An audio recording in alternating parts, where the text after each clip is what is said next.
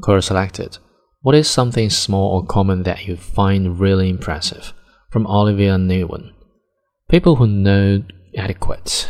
I call it common courtesy, but it turns out it isn't so common. First, when you're invited to do something, bring a fucking gift. A bottle of wine, and after dinner party card game. Doesn't matter. You're being hosted. Show you're grateful. As a personal story, I was invited with a friend to go to a holiday party. I said, Friend, what are you bringing? Friend said, Don't worry about it. I was like, Oh my fuck god.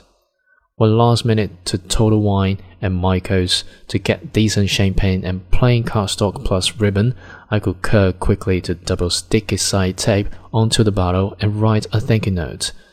Sometimes you can't get a gift before the trip. That's what fruit gift baskets are for. Send them off, friends. Thank the people who invite you into their life homes.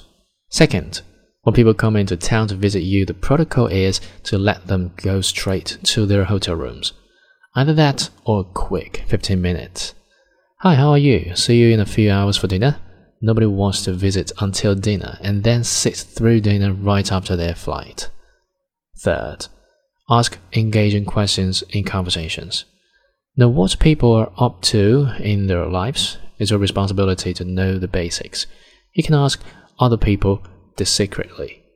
It's polite to not only talk about yourself, but to let the other person talk about themselves as well. Fourth, don't order alcohol for dinner unless the head of the table is ordering alcohol. I've never seen this rule written in stone, but they are the ones paying for your meal at a family gathering, so they set the tone for the price. Look for nothing over $20 at a restaurant for dinner and go up to the least expensive item from there if that's not possible. Never ever get a cocktail unless you're explicitly offered one by whoever is paying. Fifth, refer to people by their proper titles. It's Mrs., Mr., or Doctor, if a medical doctor. Anyway, as my mother would say, you weren't raised by wolves. Plus, all my attention to etiquette and detail is how I get away with doing whatever I want to do in terms of bending other rules. As long as I show I appreciate people.